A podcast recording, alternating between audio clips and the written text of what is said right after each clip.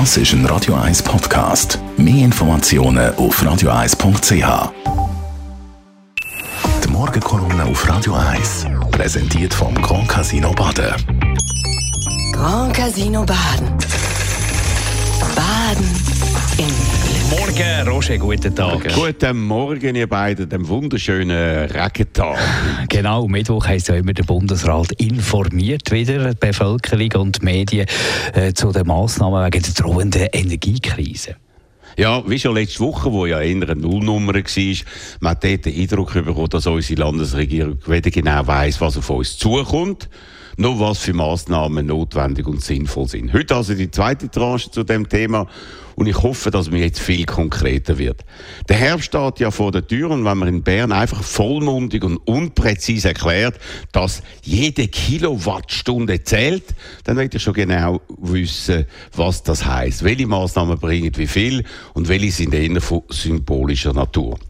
Spannend finde ich, dass man Tag für Tag neue interessante Informationen zum Thema bekommt. So ist mir schon länger bewusst gewesen, dass Strompreise in der Schweiz stark variieren.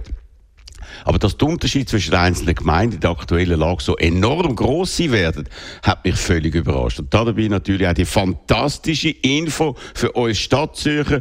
Bei uns gehen Strompreise auch in dieser außergewöhnlichen Lage praktisch nicht auf, weil sich die Stadt Zürich seine Stromsicherheit seit Jahrzehnten mit Kraftwerken in den Alpen gesichert hat. Und weil dort die realen Produktionskosten nicht aufgehen, werden wir von massiven Aufschlägen verschont. Dafür verdient unsere Stadtregierung oder unsere Stadtregierung in den letzten Jahrzehnten ein ganz dickes Lob, dass sie so fantastisch und vorausschauend geplant haben.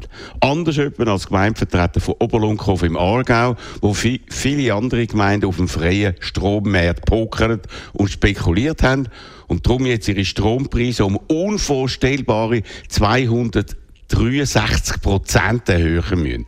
Ich glaube, dass Stadt Zürich so vorsichtig und so langfristig geplant hat, sollte man ganz speziell erwähnen und nicht einfach achselzuckend zur Kenntnis nehmen. Im Zeitalter von einer gewissen Politikverdrossenheit ist das eine absolute Glanzleistung. Was erwartest du heute konkret vom Bundesrat? Du, nicht allzu viel. Zuerst einmal der Name von einer Inf Infokampagne, die ja schon angekündigt ist. Möglicherweise auch eine Zahl, nämlich auf wie viel Grad man im nächsten Winter die Heizung einstellen soll. Wird das 19 Grad sein oder 20 Grad? Ich glaube, bei 20 Grad würde die Bereitschaft die grossen Bevölkerungskreise bestehen, dass man sich freiwillig daran halten würde. Das wäre dann ein Zeichen von Solidarität. Einerseits für die Sicherheit von der Energieversorgung bei uns und andererseits auch mit dem ukrainischen Volk, wo der nächste Winter unter viel, viel härteren Bedingungen muss durchstehen. Das Thema Energieknappheit wird mit Sicherheit in den nächsten Monaten also im Zentrum bleiben. Dazu brauchen wir laufend mehr und bessere Informationen. Wahrscheinlich werden wir das bald wieder in unserer exklusiven Sendeform im Tagradio machen. Bereits im nächsten Doppelpunkt rede ich ausführlich mit einem Energiespezialist mit ganz klaren Ansichten über das, was passieren wird und das, was man machen sollte, nämlich mit dem ETH-Professor Toni Gunzinger. Auf seine Antworten und Erkenntnisse bin ich besonders gespannt. Am Sonntag am 11 Uhr und am 6 Uhr am Abend exklusiv bei Radio 1 natürlich. Und die Morgenkolumne gibt es ebenfalls zum Nachlesen bei uns im Netz auf radio1.ch. Die Morgenkolumne auf Radio 1.